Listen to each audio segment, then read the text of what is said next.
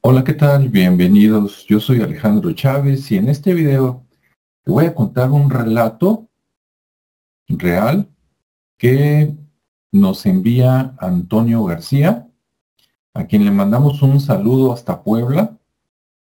Antes de empezar el relato les voy a compartir pantalla para mostrarles dónde queda Puebla y dónde queda el Cerro Amalucan, que es donde se desarrolla la, la historia.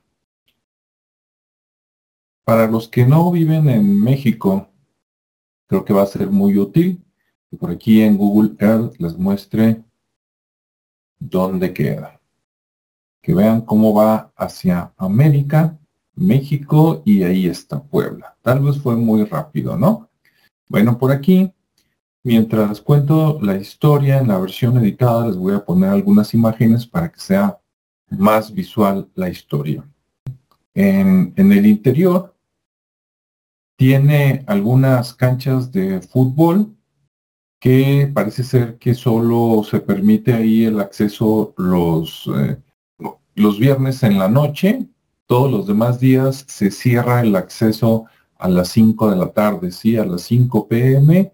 Eh, tres guardias que son los que cuidan el parque dan su ronda, su rondín, y si hay alguien, pues lo invitan a salir para que quede listo, cierran el acceso y se quedan a cuidar el parque, trabajan 24 por 24, que quiere decir que trabajan 24 horas, por decir, si entra hoy a las 8 de la mañana, sale de trabajar hasta mañana a las 8 de la mañana, después este, no se le ve durante 24 horas y vuelve otro. Claro, ese día que no se le ve, viene, viene otro equipo de guardias, ¿no? Que se están tornando continuamente.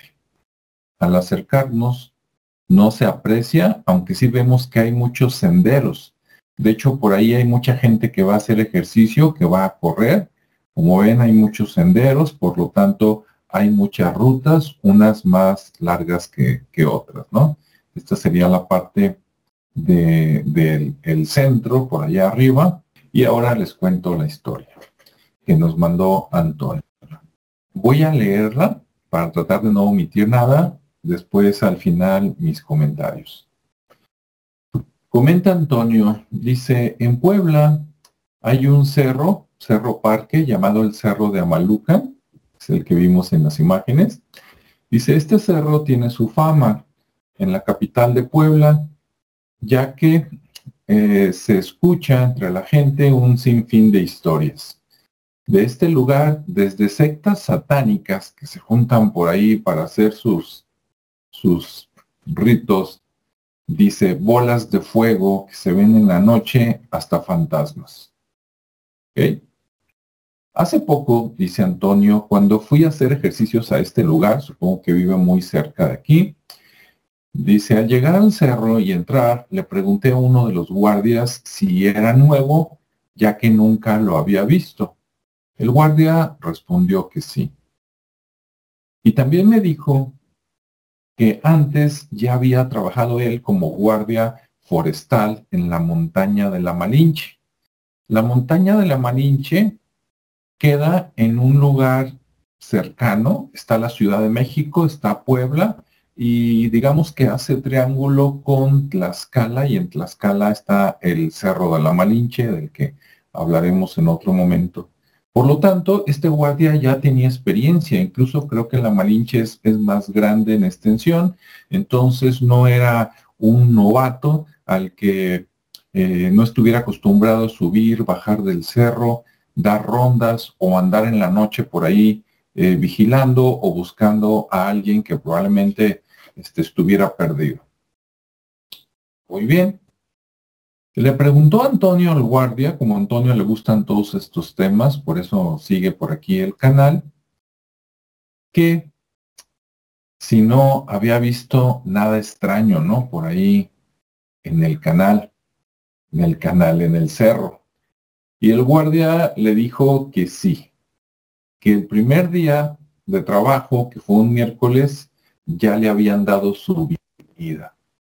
¿Qué es eso de la bienvenida? Pues normalmente es el día donde te pasa algo sobrenatural, algo paranormal, te asustan, como decimos acá en México, y entonces, bueno, pues Antonio le pidió que le contara qué fue lo que pasó.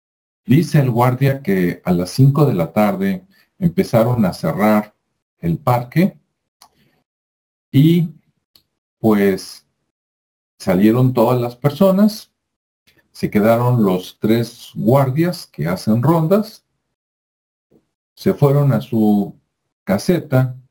A las 7 de la noche, dos horas después de que el parque había cerrado y que ya estaba cayendo la noche o que ya era de noche, estaban platicando los tres guardias en la caseta cuando de repente se escuchó afuera, en el cerro a la distancia, el grito de una mujer. Obviamente esto llama la atención, sobre todo una mujer, porque dices, bueno, en un cerro no sería descabellado, ¿verdad? Que pasara algo. Incluso antes de que el cerro lo declararan como cerro parque, dicen que a algunas personas les gustó el lugar para suicidarse en el pasado, así como sucede en Japón, ¿no?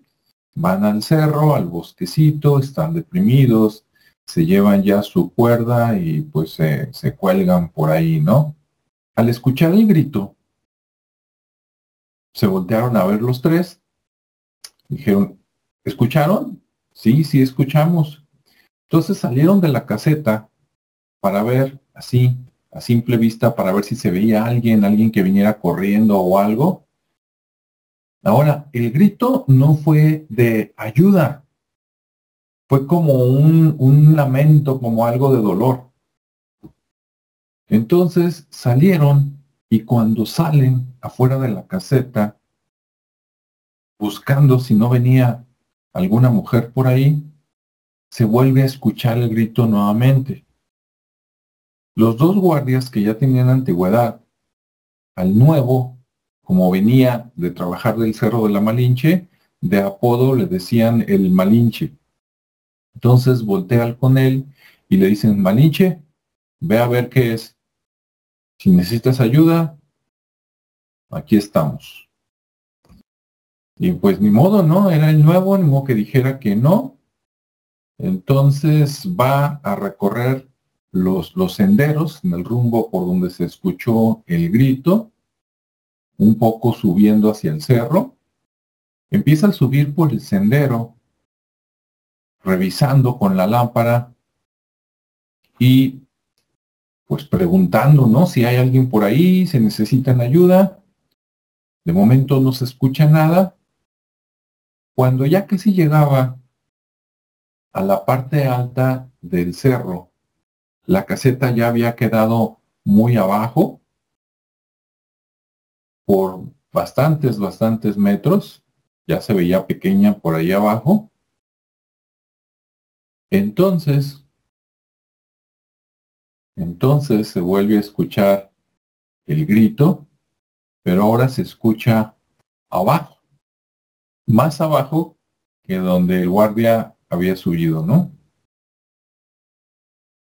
Entonces él alumbra con, con su lámpara y pregunta, ¿todo bien? ¿En qué le puedo ayudar? No tuvo respuesta, pero bajó, porque ahora dice, ah, bueno, la persona que necesita ayuda ya no es arriba, es hacia abajo.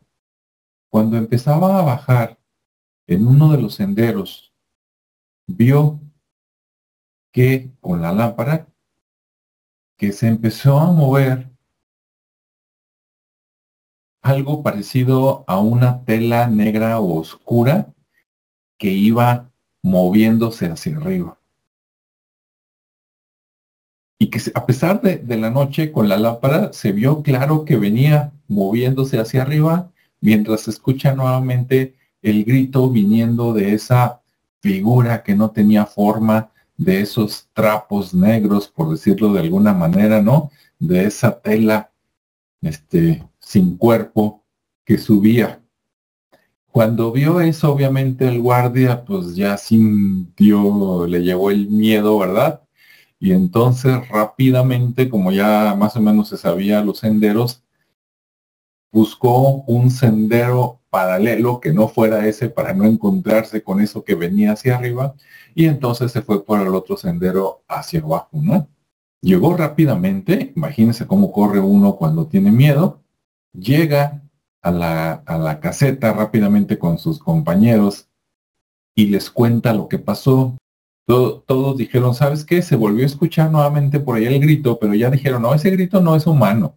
Sí, ese no es de personas. Cuando dicen eso, esto ya es de mi cosecha. Es como cuando la famosa llorona, ¿no? Claro que acá no dice, hay mis hijos, es un grito, un lamento, pero ellos dijeron, no, eso no es humano. Vamos a encerrarnos aquí con llave en la caseta, celulares en mano y radio. Y ahorita de momento de aquí no nos saca nadie, ¿no?